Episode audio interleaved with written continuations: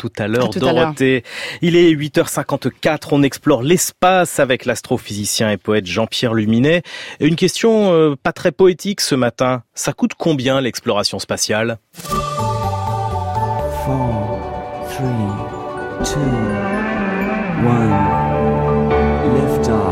Combien de fois n'entend-on pas dire que l'argent mis en jeu dans l'exploration spatiale serait mieux dépensé sur Terre à combattre la pauvreté, la faim dans le monde, les maladies, le réchauffement climatique, la pollution et autres fléaux du monde moderne? La question se posait déjà il y a 50 ans.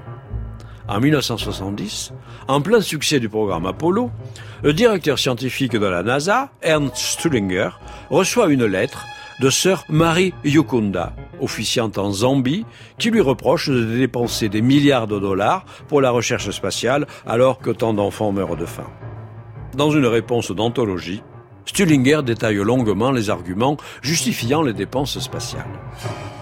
Il explique par exemple comment le satellite terrestre artificiel, en orbite autour du globe, à très haute altitude, peut observer de vastes aires de terrain en un temps très court mesurer une grande variété de facteurs indiquant l'état des cultures, du sol, les sécheresses, les précipitations, la couverture de neige, et communiquer ces informations aux stations au sol afin d'améliorer les programmes de production de nourriture.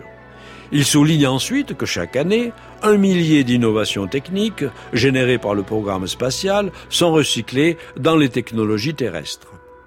On lui doit par exemple les ordinateurs modernes, l'imagerie médicale, la téléphonie mobile, les chaînes de télévision par satellite, les prévisions météo, le guidage automobile par GPS, les mousses à mémoire de forme, les détecteurs de fumée, les airbags de sécurité dans les voitures, des médicaments mis au point en microgravité, et ainsi de suite.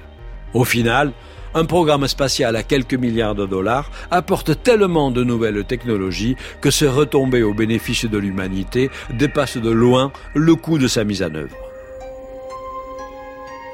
Stullinger joint à sa réponse la fameuse photographie montrant une vue de la Terre depuis la capsule Apollo 8 en orbite autour de la Lune au Noël 1968.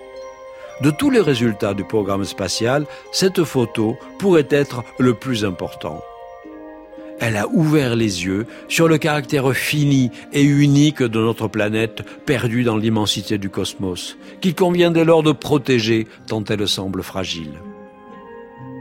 L'astronautique a déclenché une prise de conscience écologique de l'humanité.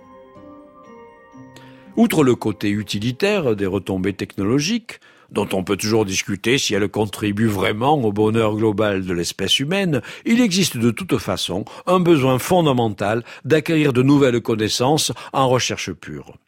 Pour moi, la quête de la connaissance justifie à elle seule la recherche scientifique, même lorsque aucune application pratique se profile à l'horizon de quelques générations humaines.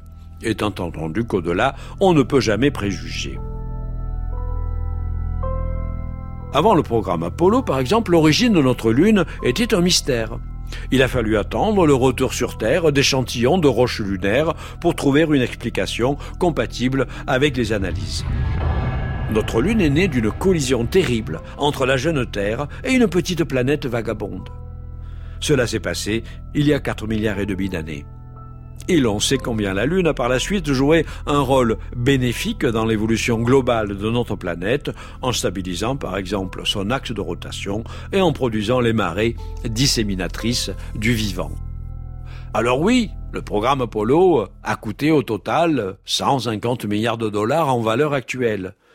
Mais si on remplaçait les sommes engagées dans l'exploration spatiale dans le contexte plus large des finances mondiales 500 milliards de dollars sont partis en fumée lors de la crise financière de 2008 déclenchée par les malversations de grandes banques. 2500 milliards ont été dépensés pour la guerre inique conduite par les Américains en Irak. Et dans les deux cas, on a abouti à une situation pire qu'auparavant.